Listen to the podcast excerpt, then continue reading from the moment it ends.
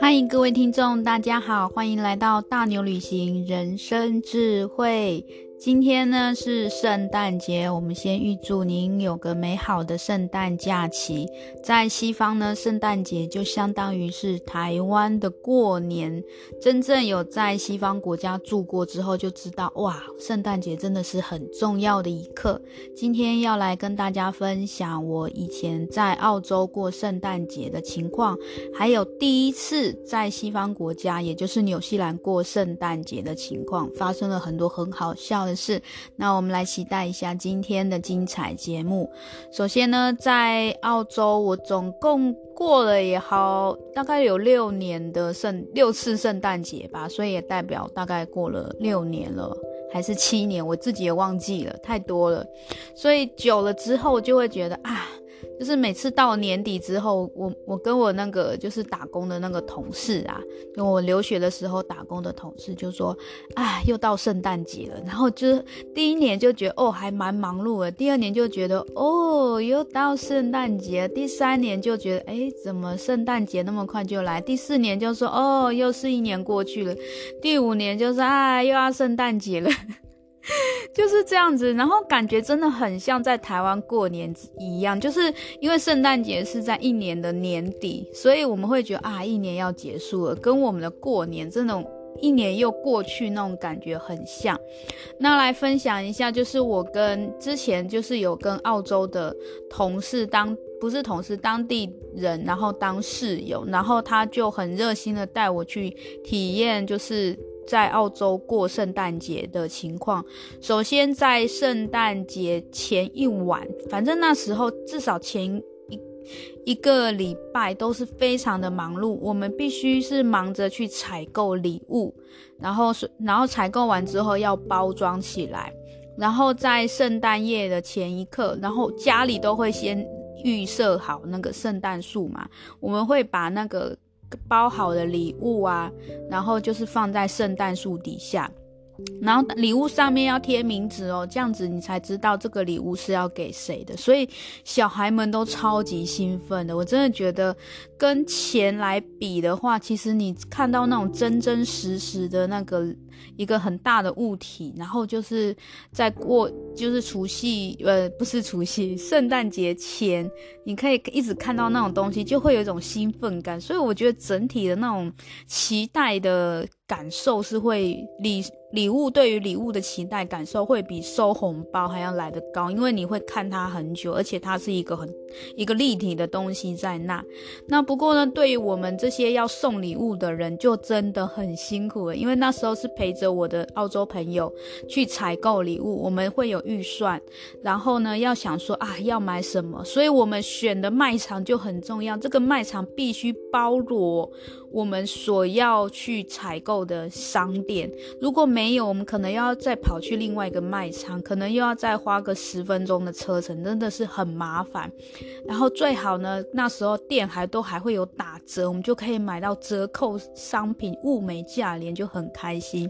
然后在那之前，呃，我的澳洲朋友就必须要先知道他的亲戚到底就是诶有需要什么什么，所以这个也包含了你对你的这个这送礼这个人的关心程度，所以我觉得送礼真的是一门学问。好，那一天就是那个圣诞节前陪他采购完毕之后呢，我们接着就是包装了。在澳洲其实很少有就是商店是可以帮你免费包礼物的，所以我们必须要买回来自己包。然后这时候就觉得哇塞，真的平常就要练一下包礼物，真的不是不觉得好难哦，尤其是那种没有盒子装的不规则的。然后那时候。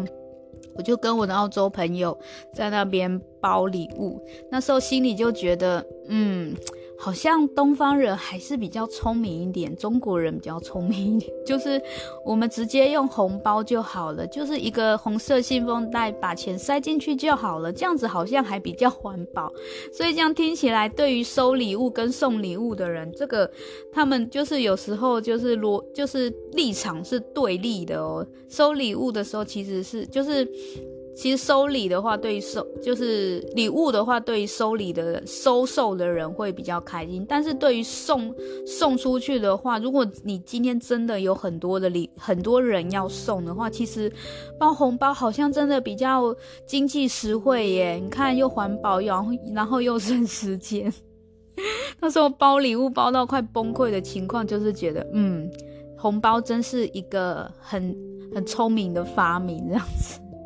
好，那我们好不容易在除夕夜前面熬夜，包好了所有要送的礼物之后，就赶快把它放在圣诞树底下。通常圣诞树放的位置就是在大门口，然后就是一开门，每个人都可以看得到的，是算是一种圣诞节的家庭精神象征，这样子。那当然，辛苦的东就是要忙的事，还不只是包礼物这一项，还要忙着做东西。那就真的是很像除夕夜，在圣诞节前，我们真的是很忙着要去采买我们所要做圣诞大餐的东西，比如做，比如说最重要的烤火鸡，那就是先要预定这样子，要不然你可能买不到适合的火鸡。然后还要做蛋糕，圣诞节蛋糕，像在澳洲，他们西方国家的蛋糕其实都是属于 pound cake 棒蛋糕，棒蛋糕其实。对于我们台湾人吃起来是蛮像发糕的，它的口感比较扎实，比较 Q 弹，然后甚至是算比较硬的。然后，呃，可是它的内容物，它会添加非常多的果干，所以它的营养价值算是比较高一点。那我还记得那时候，像 pound cake，它的特色就是要烤很久。我还记得那时候我的澳洲室友就是哇，烤超久的，可能就是一整个晚上都在烤，因为它是要慢慢烘，把它烘干这样子。烤完之后，你知道它真的那个蛋糕扎实到你可以用布去把它包起来。那时候就是澳洲的朋友，就是烤完之后凉了之后，他就直接用一块那种圣诞图样的布把它包起来，然后就带到亲戚家去享用这样子。那这边也见识到澳洲人真的是比较朴实跟环保，不会像我们可能会去买名店的东西，或是或者是说就是要用很漂亮的包装盒，什么包装缎带没有，就是用一块布包起来，还可以重复利用的布这样子。所以就觉得很新鲜，然后之后呢，还要做很多的呃主食，还有它的主菜。那基本上你这时候就可以看见那个澳洲妈妈们的全能全能工作了，就是他们会同时运用烤箱，然后炖煮的东西，然后以及做沙拉。所以在这边这三样东西你是可以。三道菜你是可以同时进行的。首先，你的蛋糕或是需要烤的烤鸡，你先进烤箱慢慢烤。接着呢，你就准备你的炖菜，菜切好放进去炖。在炖跟烤的期间，你就同时准备你的沙拉，或者是说意大利面这样子。这时候就觉得哇，那台湾妈妈也真的蛮辛苦，因为基本上做出来的菜都是用快炒类居多，所以你的锅子必须就是一同一时间，你就是只能。做一道菜，除非是你可能准备两个锅子，所以就觉得，诶，这一点真的是台湾的妈妈们，就是家庭主妇或是家庭主妇可以，诶，学习一下，就是我们可以有些菜是用烤的，那有的用蒸的，那剩下一样我们就用快炒的，这样子我们就可以在同一时间之内准备好很多的菜，那这也是澳洲妈妈们的智慧。到了圣诞夜那一天呢，就是又是一个大搬家的行程，因为通常他们亲戚都会住蛮远的，所以都是要开车过去，然后再加上你必须要打包你的菜。那你的菜的话，就是哇大工程，他们都是可能一整锅就是这样子搬过去，所以就弄得好像大搬家一样。然后就是跟亲亲戚吃完了团，就是圣诞夜出圣诞夜的餐点。那隔一天早上就是圣诞节当天了，我们的礼物就是在圣诞节当天。开，那亲就是澳洲的朋友，就是去了亲戚家吃完饭之后，隔一天他又回来了，所以我们在他的家开圣诞礼物，哇，那一幕真的是很感动诶，因为必须要这一家人所有家人围绕在这个圣诞树周围。然后我们就是会讲说这个礼物要去送谁的，但是在送谁之前，我们会对这个人讲出这一年来的感谢，一些很很好听的话，听了就是觉得是一个很感性的一面，就可能说谢谢你什么什么，这这一年来的陪伴，你为我所做的事这样子。那我们的整体的感觉就是。会除了拆礼物的愉悦感之外，还有一种温馨感，这是我所得到的。所以记得哦，就是在圣诞节前，如果你有机会去当地人家做客的话，西方人过圣诞节人家做客的话，最好还是要准备小礼物，因为那时候我其实其实是临时被邀请去的，那我也没有特别准备什么礼物，只是说我身上刚好有东西。但是我很可惜的是我没有包装纸，那所以就是记得就是过圣诞节的时候尽量哦要准备小礼物，然后尽量就是要有东西包着，这样子到时候圣诞节当天要拆礼物的时候才不会觉得很尴尬，因为其实对方也有准备礼物送我。那如果我没有准备的话，其实我那时候就觉得啊，有点尴尬这样子，所以还好我还有准备一些小礼物，那就是过了一个很特别的圣诞节，这是其中一点。那接着我要讲就是我哥我自己过圣诞节啦，就是说独立的方式去过圣诞节这样子。那因为是。在主要是在澳洲留学的时候，那我通常都是一个人啦。那以前就是打工度假的时候，我可能就是跟其他的 backpacker 朋友，那我们会约在某一个人的家。然后办 party，那可能一样，就是像台湾是交换礼物比较特别，澳洲是用送的，纽澳是用送礼物的，那台湾是属于交换的，比较不一样。这有惊惊奇，但是也有惊险的。万一就是可能收到不是很喜欢礼物，就有一点尴尬。如果是用抽抽礼物这种方式的话，那以前在澳洲当背包客的时候，就是一个 party，我们每个人就是。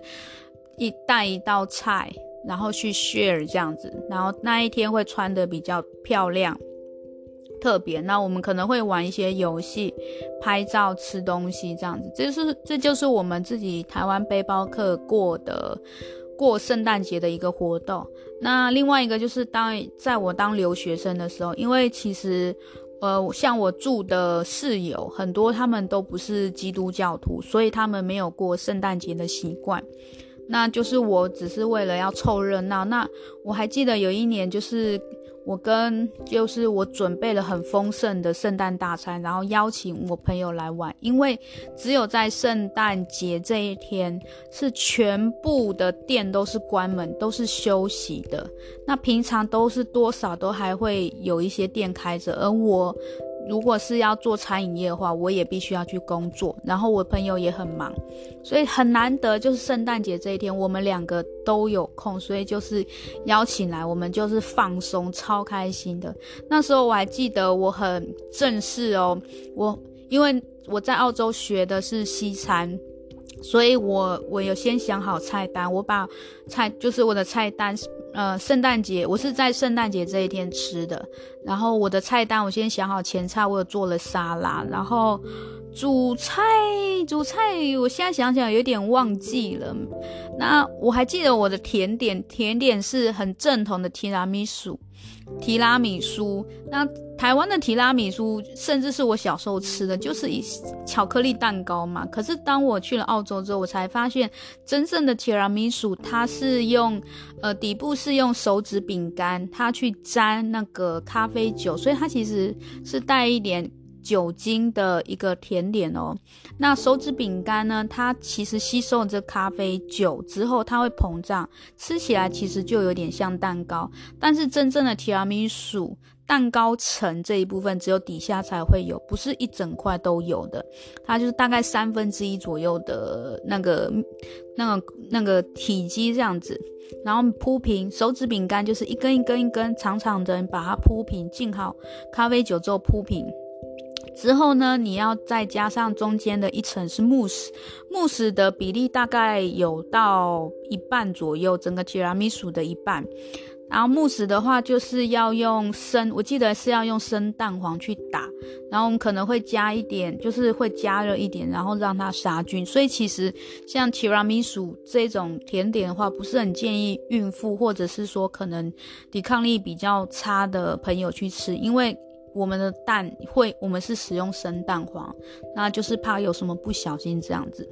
然后我们用蛋黄去打，然后还再再加上鲜奶油，然后还有一些调味的东西食材去打，打到很蓬之后，然后再放进，再慢慢一铺上我们铺在我们的手指饼干上，最后呢再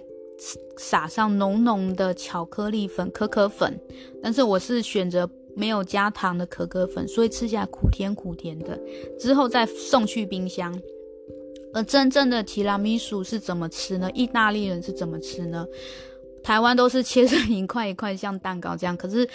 意大利人就是用汤匙去挖，就真的很像是一个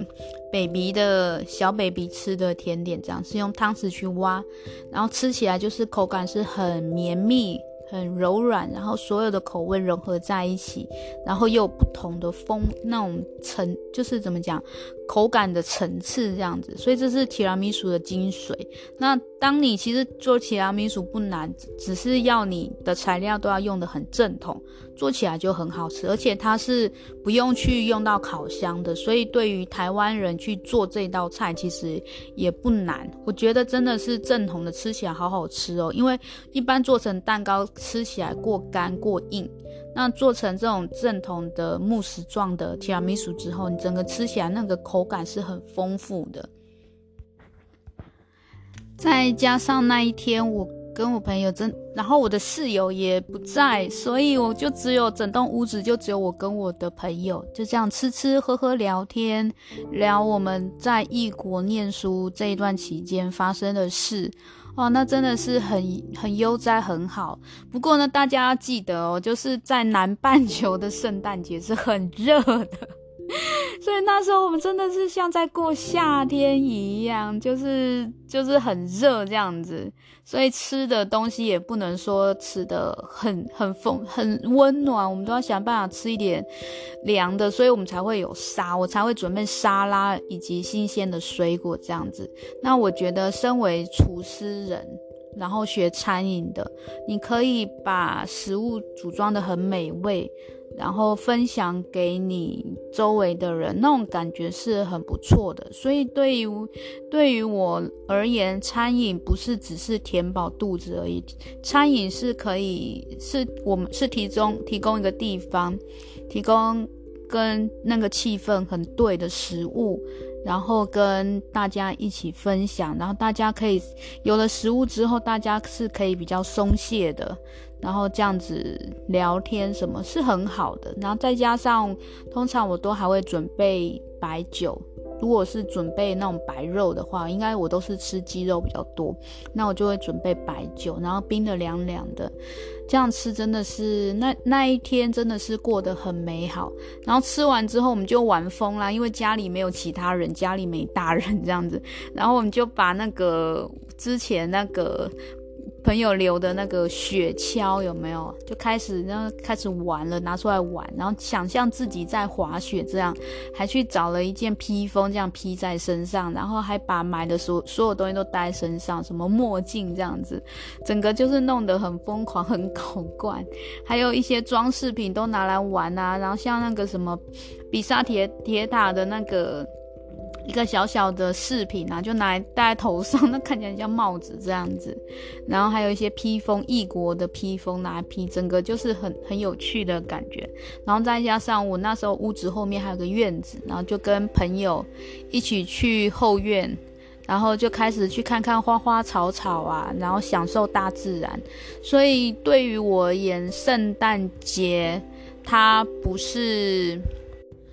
圣诞节它不是说就是出门参加 party 狂欢的，而是跟你的亲朋好友难得的整个放松聚一聚、聊聊天、联络感情的一个很神圣的日子。然后感谢对方的付出。我觉得其实圣诞节也有点像感恩节啦，就是我们要。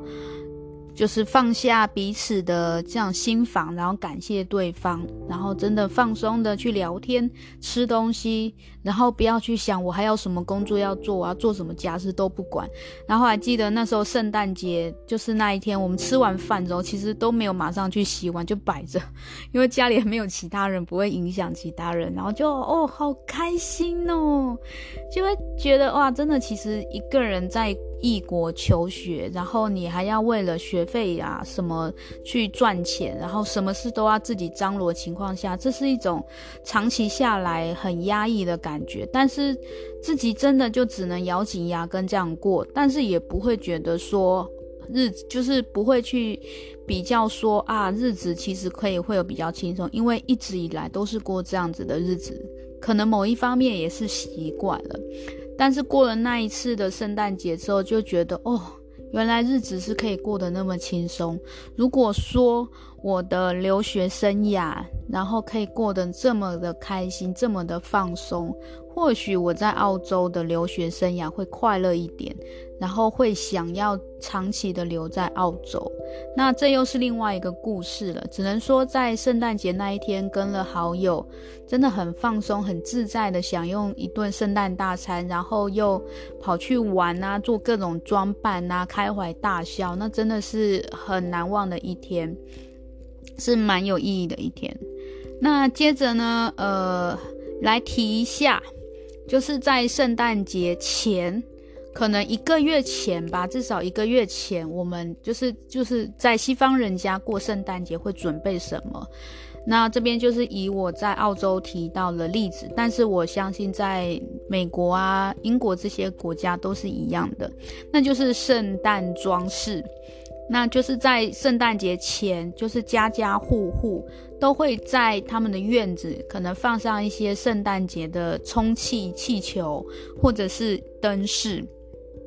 然后，呃，像在澳洲的话，就是会有比赛，甚至会有竞赛，然后获得。比较就是获得第一名什么的，他们可能在未来一年电费会有减免，甚至免费，那就是会有这样子的竞赛，所以以至于是有一些人家他们会使尽全力去装饰他们的家，我这时候就很精彩嘞。那时候我记得在。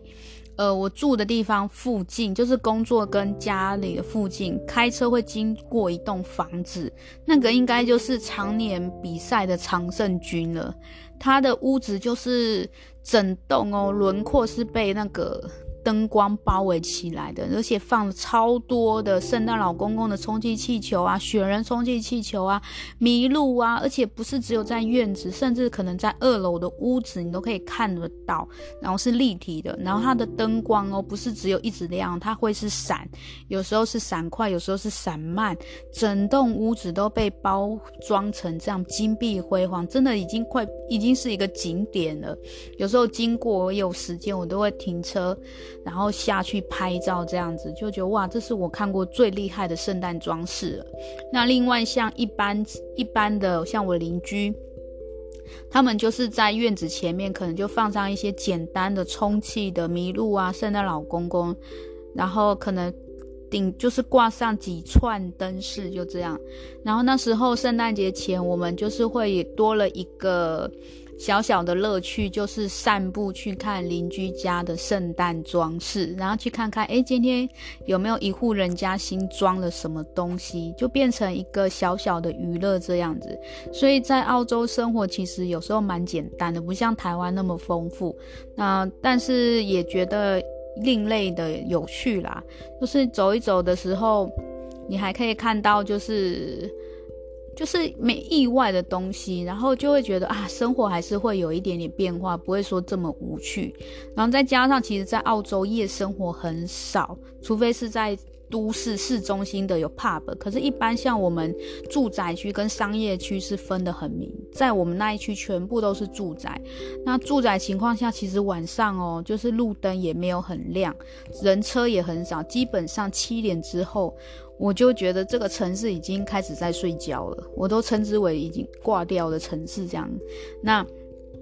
那我都是做晚班，所以我特别有感触，因为我下班之后就是路上真的都没有人。以前是做公车回家，其实真的有一点危险性，因为通常公车下的点离我家都很远，我都还要在黑暗中走一段路。那好处就是，如果真的遇上坏人，坏人也不知道我在走路，因为真的很黑，对不对？另类想法。所以其实，在澳洲开车也是保护自己的一种方式。后来有车可以开车回家之后，我就觉得哦，太开心了。那只是有时候停车的地方离工作的地方也有一点距离，走的这一段路都要小心，这样子。好，那时候就是呃，因为晚就是我们住的地方就是周围晚上没有什么夜生活，所以在圣诞节前大概一个月，我们有机会这样子在夜晚的时候漫步在周围，其实也是蛮蛮开心的一件事，而且那时候。澳洲其实就是夏天了，所以晚上出门真的刚刚好，跟欧洲不一样，会就是欧洲就很冷很冷吼，所以澳洲那时候就觉得天哪，这根本就是那种夏天嘛，然后关得太热，有没有？走出去那种兜，就是走路出去兜兜风这样子，茶余饭后的那个小小乐趣这样子。那另外还有一点，就是因为在南半球嘛，然后那时候就是很热，那其实根本就没有那种温暖的那种过圣诞节的感觉，所以在澳洲人他们会在六月的时候办一个白色圣诞节，因为六月其实就是南半球的冬天，那时候很冷，所以我们会办一个 第白色圣诞节。那就是，可是真正庆祝的程度是跟十二月那时候不一样，那只是一个形式这样，因为十二月那时候圣诞节是放长假的，基本上那时候。工作的要一般办公室工作人都很忙碌哦，在那之前就要赶快把工作交接完，然后可能在十圣诞夜前，他们就想办法放假了，而且是一路会放到隔一年一月多跨完整个年才回来，所以那时候你只会感觉到整个社会是动起来的，大家都很忙碌，纯粹就是为了要过这个节，过完圣诞节之后就要过。那个新年了，所以是一气呵成的，所以真的建议大家有机会要来感受一下圣诞节，最好是从圣诞节前到圣诞节后都感受一遍。另外呢，他们在那个圣诞节前的装饰什么时候就开始了？我最早最早是在十月份的时候，我就看到有卖场已经在装饰圣诞节嘞的东西了。那时候我是在那个澳洲的中部爱丽丝泉的 shopping mall 里面看到，是那时候才十月份，我就想十月份，这这真的是已经颠覆我的那个那个观念了，又更早。一般而言都会在一个月前。就开始会有圣诞节的气氛，什么东西要采买装饰，在这时候就要赶快进行了。但是最早我可以看到十月份就会有了，所以，诶，所以大家可以明白，就是圣诞节在西方人这个地方，真的它的地位就跟我们的新年是一样的重要。最后呢，我要跟大家分享我第一次在这种西方国家过圣诞节的样子，真的是超级好笑。地点不是在澳洲，是在纽西兰，我第一个海外生活的国家。那时候我是在南岛的南边，非常就是。荒凉的地方过圣诞，而且即使那时候是夏天哦，已经是很热。那时候在澳洲，我曾经度过住过最炎热的夏天，大概有四十度。那一次我还有去海滩过圣诞，对，我有去过，在圣诞节去海滩，然后玩水过圣诞。你看，这只有在那个南半球才会遇到的。好，那一次就是即使是呃盛夏天，可是南。纽西兰南岛的南部还是有凉意这样子。这是我们第一次在海外过圣诞，然后以前在台湾对于过圣诞节的观念就是哦，有活动，然后有那么跨，又不是不是跨年，就是有演唱会呀、有抽奖啊，什么有表演可以看呐、啊。然后那时候我们也没有去问当地人是怎么过圣诞，我们就是几个背包客好朋友，台湾来背包客好朋友就约一约，就说嗯，我们那个在乡下工作，然后但是呢，圣诞节的。时候一定要去大都市看一下。于是呢，我们这几个笨蛋就在圣诞夜的时候特别哦，离开我们住的住的地方，跑去那个附近的大城市但尼丁，然后去准备过我们的圣诞。结果你知道有多荒凉吗？所以你们当你们听了我之前在澳洲过圣诞节的时候，你就会知道说这个举动真的是很傻，因为真正西方的。圣诞节是家人团聚在一起，店面不会开门，所以那时候我们几个背包客走在街上，完全没有人，而且那时候已那时候是南岛的南，已经是很荒凉了，然后再加上店都关了，圣诞节前夕，尤其是除夕夜，呃，不不是除夕夜，圣诞夜，圣诞夜早上。Christmas Eve 二十四号早上，其实店都还会开，只是他们会提早打烊，超市会提早打烊，所以我们到那时候，基基本上是店都已经关了。真的第一，可是那时候又是夏天，所以它的日那个日照时光大概会到九点多十点才会真正天黑天黑，所以我们去的时候，你可以看到天是亮的。但是店都是关的，街上没有人，然后就是有风一直吹来，你可以想象，我们那几个台湾人终于恍然大悟，原来这就是西方人的圣诞节，还有圣诞夜。那当下真的是觉得，Oh my God，我们怎么那么蠢？不过还好，我们那时候住的 backpacker，在但尼丁住的 backpacker。有为了我们这些异乡人准备小小的 party，就是准备食物，我们可以免费吃一点。只是我印象中是吃不饱的啦。然后那时候在我们原来工作地方的那个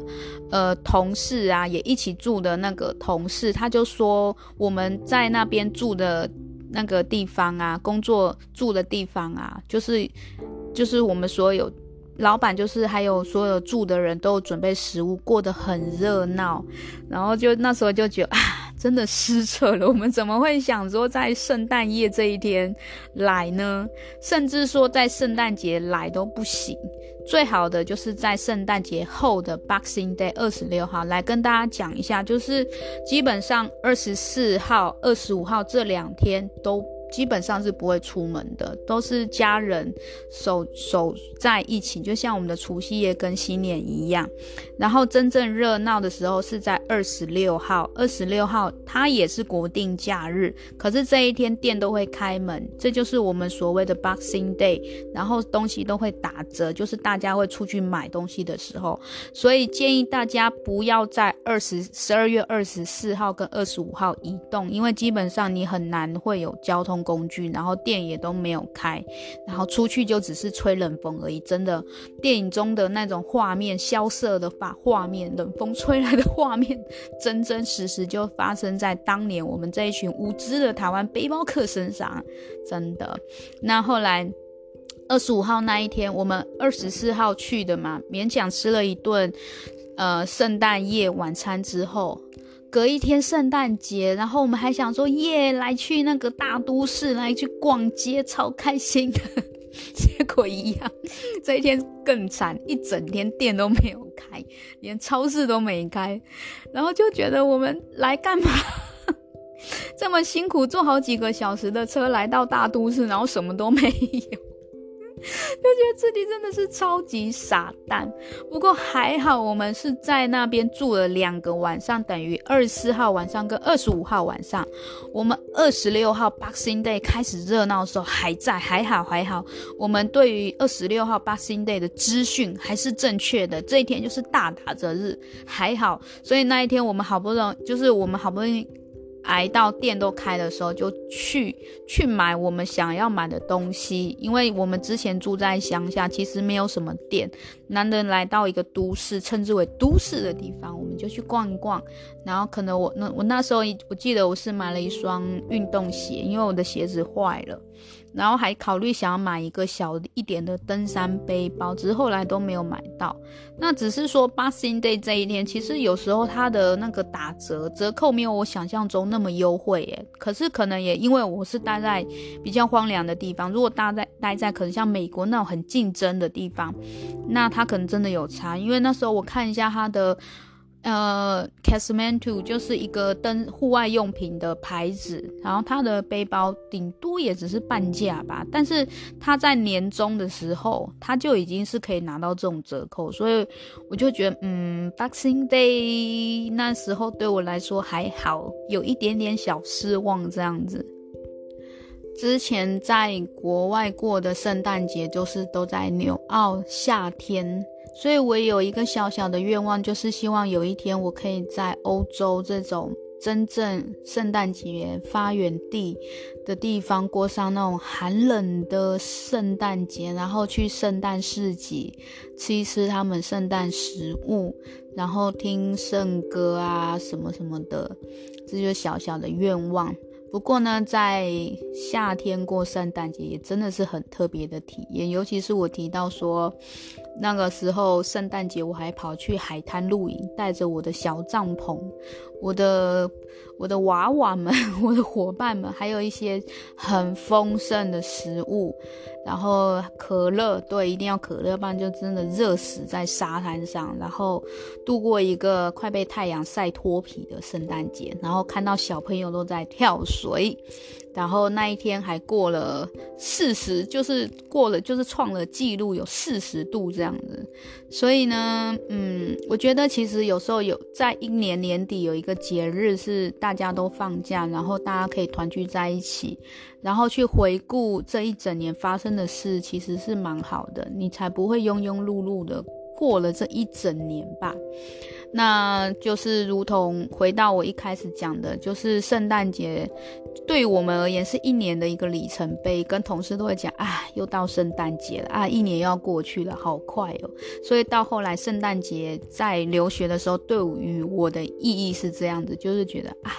我在这边留学的一年时光结束了啊。好快哦，这样子。好，今天谢谢各位大家的收听，希望大家圣诞节平安快乐，每天都过得很有意义。我们下次再见，拜拜。